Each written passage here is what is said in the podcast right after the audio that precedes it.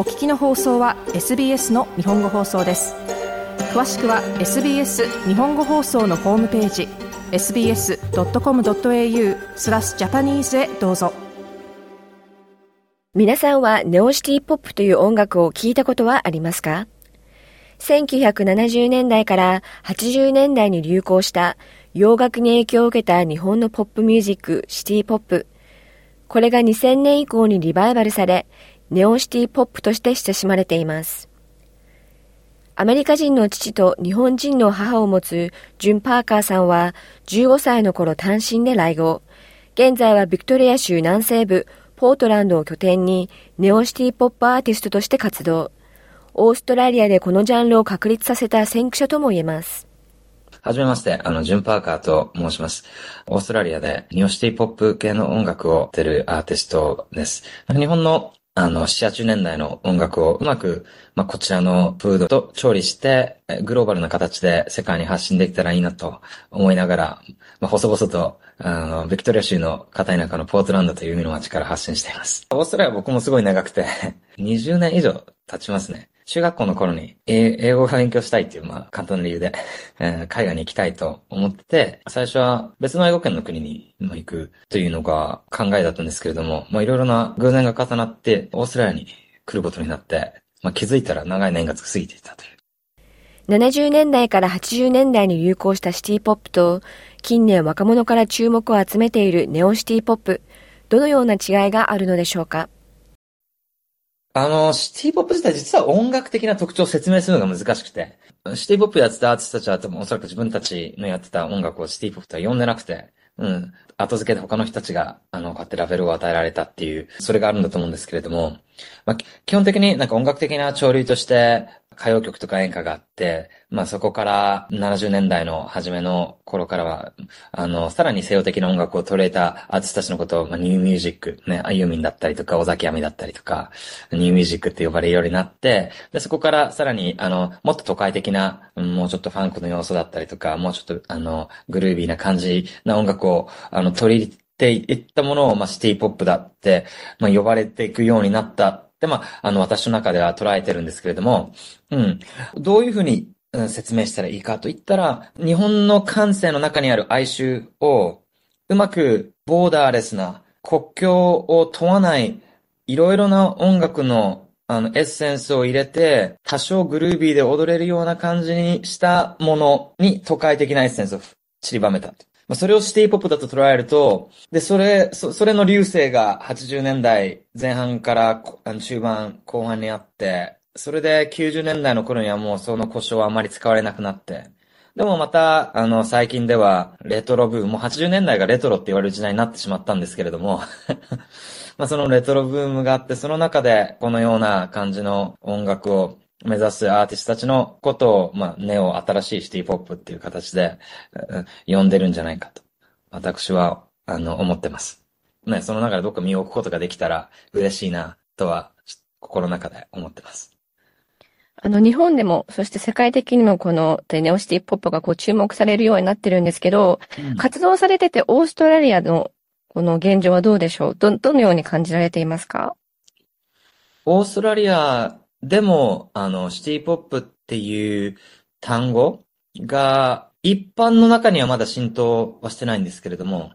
あの、音楽をやってる人たちの間、もしくは、あの、日本のカルチャーとかに興味がある、あの人たちの間では、あの、普通に、う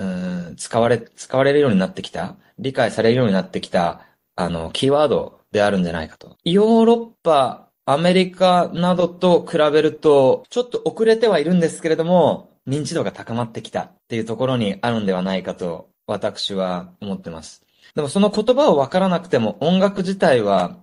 オーストラリアの人に伝わるんだっていうのは、僕がまだ音楽活動を本格的に始める前の頃、10年前だったりとか、そういう時に、あの、なんか地元、あの、地元の街のグループで、あオープンマイクやったりだとか、どっかも他の街に行った時にオープンマイク出て、例えばユーミンの歌やったりだとか、山下達郎の歌を YouTube に乗っけたりとか、そういうことをしてたら、あの、もういろいろ、あ、この歌いいねって、あの、オーストラリアの人が、日本の文化との関わりもない人たちですよ。うん。からそういうふうにコメントをいただける機会がいくつもあったので、ああ、こういう音楽はきっと、あの、国境の垣根を越えていろんな方に届くんだなっていうことが自分の中で、あの、実感できた、ありますね。子供の頃から音楽が好きであったというじゅんさん。それが現在の形になり始めたのが、YouTube を上げるようになった2017年頃でした。あの、ちっちゃい頃からずっと7、80年代の音楽を聴いてて、で、弾き語りを、まあ、高校の時からやってたので、で、それをなんか形に残したい と思って、で、それでその日本の歌詞の世界観とかを英語に訳して発信できたらいいなってあの、じまあ、自分の部屋から 自分家からあの発信するようになったのが、まあ、2017年ですか。で、あの、いろいろ機会があって、あの、知り合いでも同じようなことをしたいっていう仲間たち、あの、オーストラリア人であったり、日本人であったり集まって、少しずつ、あの、まあ、小さい輪の中で、うん、日本のシティポップ及び、うん、まあ、フォークソングだったりとか、昔の音楽を弾き語りで、ああの、YouTube にアップしてました。ジュンさんは2022年、ビクトリア州地方自治体のサポートもありデビュー。現在は活動の幅を広げていると話します。先月は、まあ、メルボルンの Leaps and Bounds Festival で、フィッツロイっていうあ音楽 venue がたくさんあるところに、すごい、あの、美しい colonial、式のタウンホールがあって、で、その中で、ボアットっていう、団体、多文化多言語の音楽をやってるミュージシャンたちをサポートするメルボルンで、ずっと長い間、50年近くやってるノンプロフェットな団体があって、あの、まあ、その団体を通してパフォーマンス先月ありました。うん。で、他のいろんな言語をメインとして活動してるアーティストさんたちと一緒に、まあ、4ヶ月の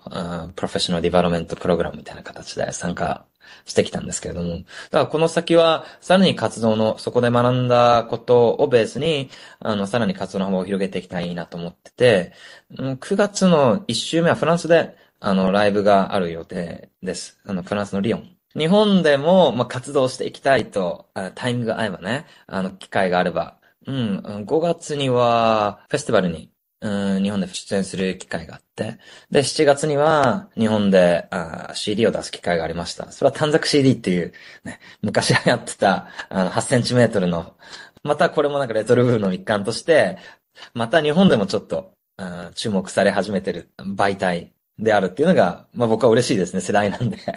懐かしいですね。なんかもう消えてしまったものだと思ってたので。そうなんですよ。あの、あ、ある時期はもう邪魔者扱いみたいな、もうブックオフとかハードオフで叩き売りされてて、で、消えてしまっていた存在のものが、逆に今では、いやこれいいんじゃないかって、また注目されるように、まあ、カセットテープなんかもそうですよね。違う頃は、あの、レコードが CD の販売数を追い抜いたっていう、1983か2年以来初めて、そう、レコードの販売数が CD を抜いたっていう、う、嬉しいですね。レトロブームをジュンさんはどのように見ているのでしょうか？レトロ一直線だったので ちっちゃい時からずっと、なんかあんまり新しいもの聞かないで、ずっとここら辺の音楽ずっと聴いてたので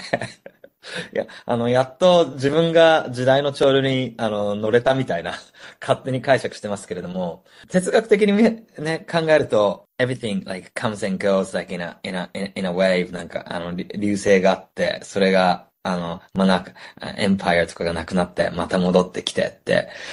うん、こあのこの一環のあウェーブの中での流れなんじゃないかと思ってるから、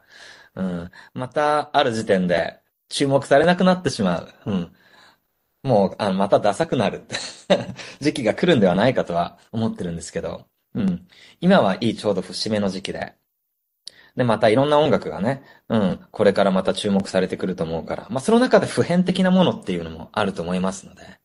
音楽の中にどこか普遍的なものを、を、を皆さんに発信できることができれば、まあ一つの、あビクトリーなんじゃないかなと思います。あの音楽を作る上でどういったところからインスピレーションを受けたり、こだわりをも持たれていますか？基本的に作曲は全部ギター、メインはギターでやってて、